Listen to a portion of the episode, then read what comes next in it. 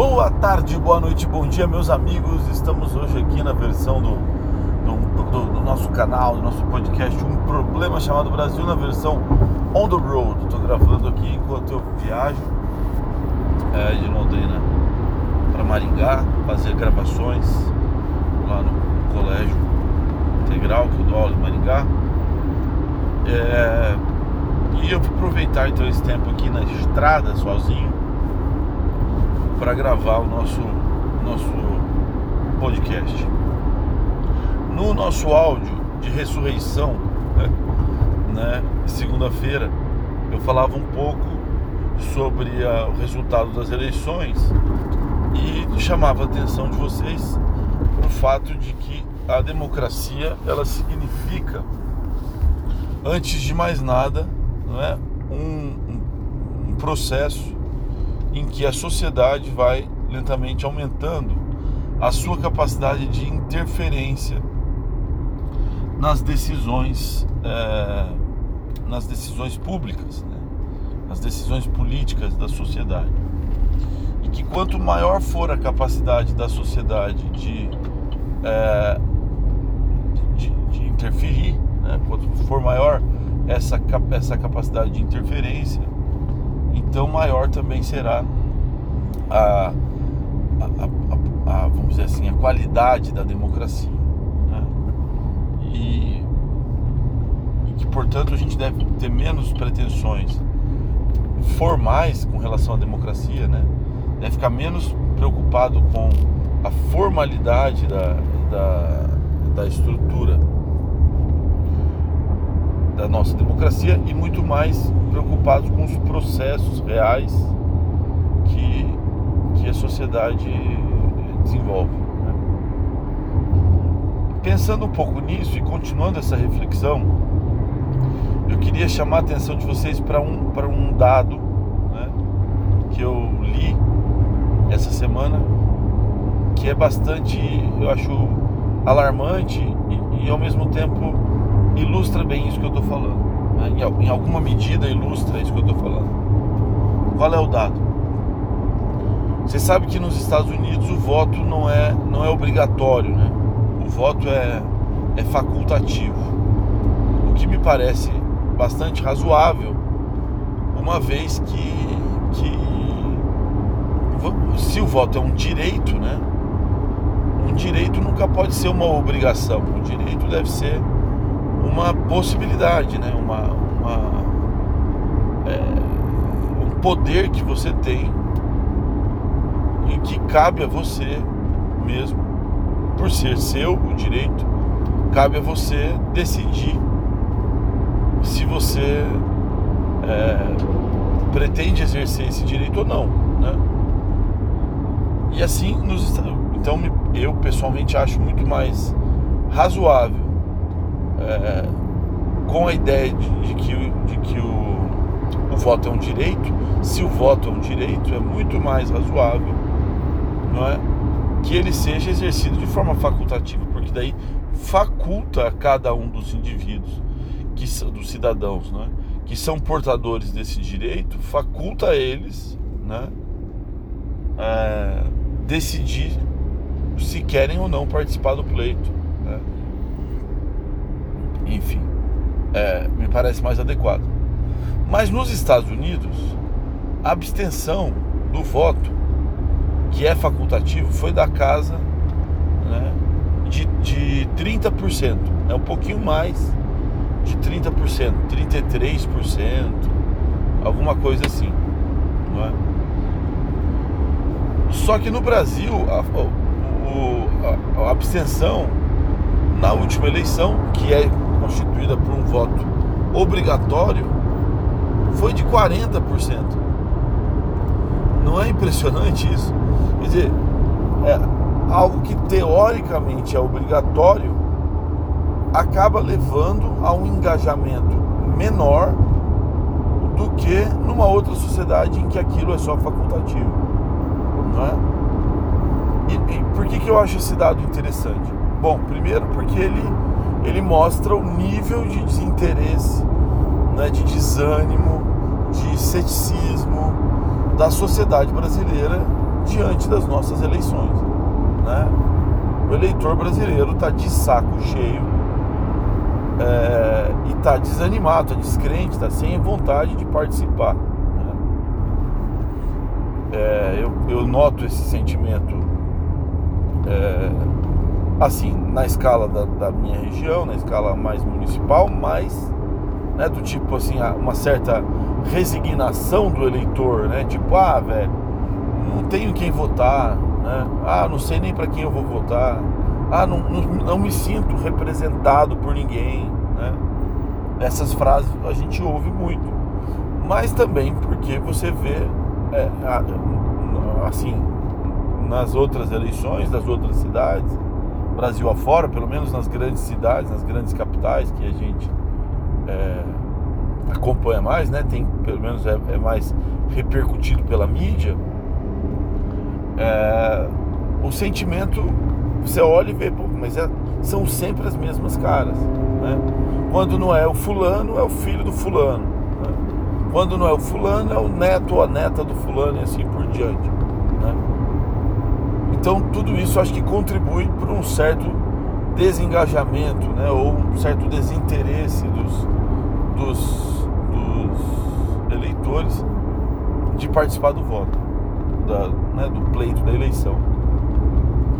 Mas uma outra coisa interessante, acho que ainda mais interessante, né, que esse dado traz, esse dado da abstenção traz, é que ele mostra a ineficiência do, da obrigatoriedade das coisas.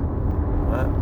Numa época em que nós estamos discutindo paralelamente a isso a vacina obrigatória, né? Então, ah, tem que obrigar mesmo, não tem. Né? É, é, é justo que seja obrigado a vacinar, não é? E tudo mais. No momento em que essa discussão corre paralela e as eleições, cabe essa reflexão, quer dizer, o voto é obrigatório e adiantou ser obrigatório para forçar as pessoas a irem, não adiantou.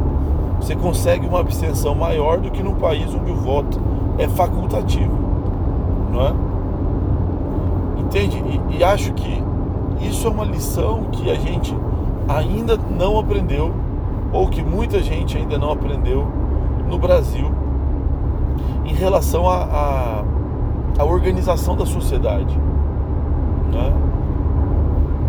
Porque às vezes vale mais apostar no comportamento das pessoas às vezes vale mais apostar em conquistar as consciências das pessoas, em conquistar a colaboração das pessoas, do que baixar um decreto. A mesma coisa vale para o lockdown, né? ou as formas parecidas né?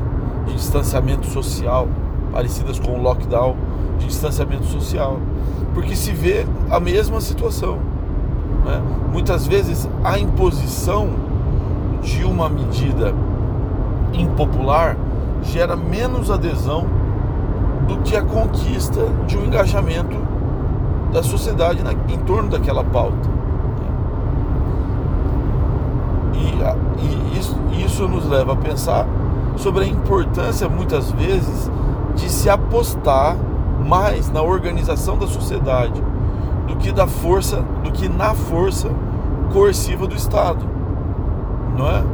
Então, nós, nós tivemos na Europa casos de países, é, por exemplo, como a Holanda e como a Suécia, em que o Estado não se preocupou tanto em adotar políticas coercivas e obrigar a população a fazer isso ou aquilo, mas que se você é, olhar os dados e tal é, é e o comportamento das pessoas, as, a, a, as próprias pessoas é, tomaram a medida de ficar mais distanciadas por elas mesmas. É? Outro exemplo de, como às vezes vale mais apostar na organização da sociedade do que na coerção do Estado é o seguinte: agora já há mais ou menos um mês, muitas escolas daqui do norte do Paraná é, passaram a, adotar um retorno parcial às aulas, né? um retorno híbrido, em que você continua tendo as aulas remotas, né? Aulas que são transmitidas ao vivo, são gravadas, mas você também tem alunos que uma quantidade reduzida, mas você tem alunos assistindo essa aula que está sendo gravada dentro da sala. Né? Então o professor está dando aula para uma, uma turma ali restrita de alunos, de um lado, né? E do outro lado tem os alunos que estão assistindo em casa, que é a grande maioria. Dentro dessa circunstância, o, o, número de alunos que decidiram voltar para a escola é muito pequeno.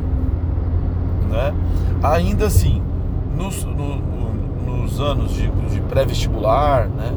terceiro colegial e principalmente alunos já de cursinho, aí até você tem uma, uma volta maior, quer dizer, um número maior de alunos ali são mais velhos, estão, é, vamos dizer assim, mais bem preocupados com, com o vestibular e tal, e que se dispõem à escola. Mas dos segundos anos, né, segundo ano do ensino médio para baixo, a adesão dos colégios, mais em né, três cidades em que eu trabalho, a adesão dos colégios, dos alunos, né, ao retorno às aulas é muito pequeno.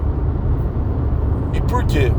Porque veja que a sociedade acaba tomando as suas decisões baseada nas notícias, nas informações que tem, não é?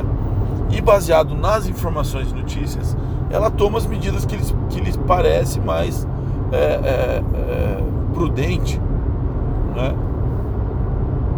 Ela age da, da maneira que lhe parece mais sabe agir, né? Entende? Então muito, eu acho que esses dados todos, né?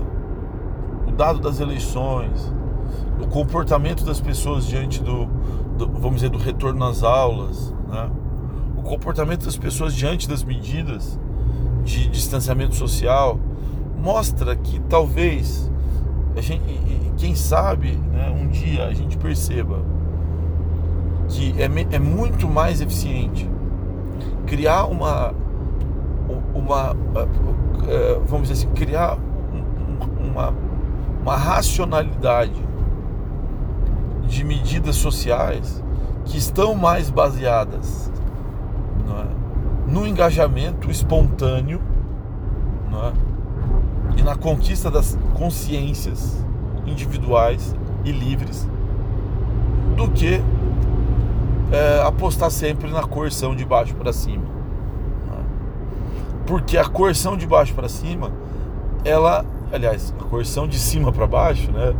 A coerção feita do Estado para a sociedade, portanto, de cima para baixo, é uma coerção que vai gerar reações, né? que vai gerar é, um sentimento de rebeldia nas pessoas, né? uma, uma necessidade das pessoas de, de afirmarem a sua liberdade, né? de quererem viver a sua vida da sua própria forma. Né? Entende? E, e, e, no fundo, aí voltando ao assunto do nosso primeiro áudio dessa semana, e no fundo isso é muito mais democrático. Né? A democracia pressupõe a crença na existência de uma sociedade auto-organizada e autoconsciente.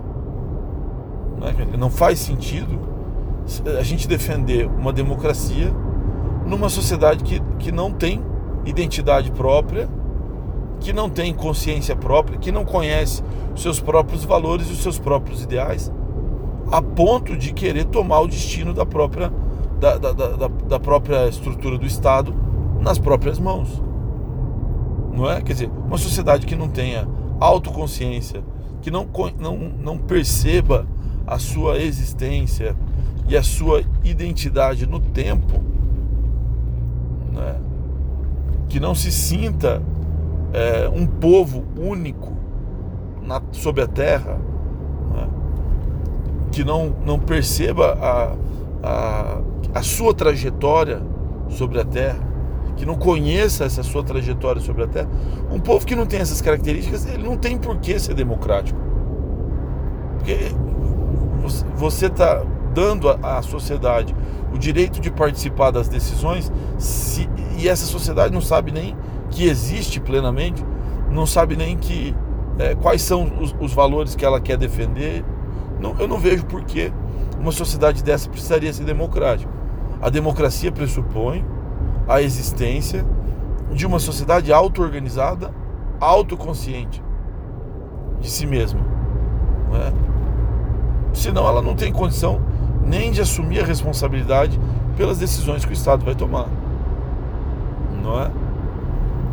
Então, da minha forma de ver as coisas, me parece que o modelo ideal de sociedade, a grande conquista civilizacional do Ocidente, foi justamente a ideia não é, de que é, é mais valioso uma sociedade forte e um Estado fraco do que o contrário. Não é? A sociedade tem sim meios de se organizar de forma autônoma, independente. Né? Não, não quer dizer que a sociedade vai ser um bloco, tá certo? Quer dizer, a sociedade como se a sociedade fosse toda ela uma coisa só. Não, a sociedade se organiza de forma independente através da criação de igrejas, agremiações, empresas, né? associações, associações de classe, movimentos sociais. É? A sociedade se torna autoconsciente de si mesma quando ela também se torna autoconsciente das suas divisões, das suas facções, dos seus partidos, né?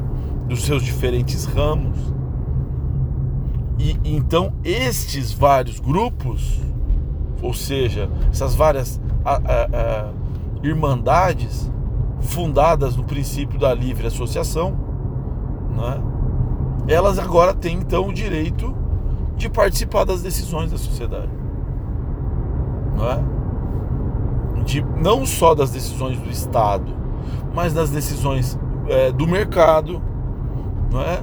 ou seja, as decisões sobre o que nós vamos consumir, o que nós não vamos consumir, o que será permitido consumir e o que não será não é? o que será permitido fazer e o que não será, e assim por diante.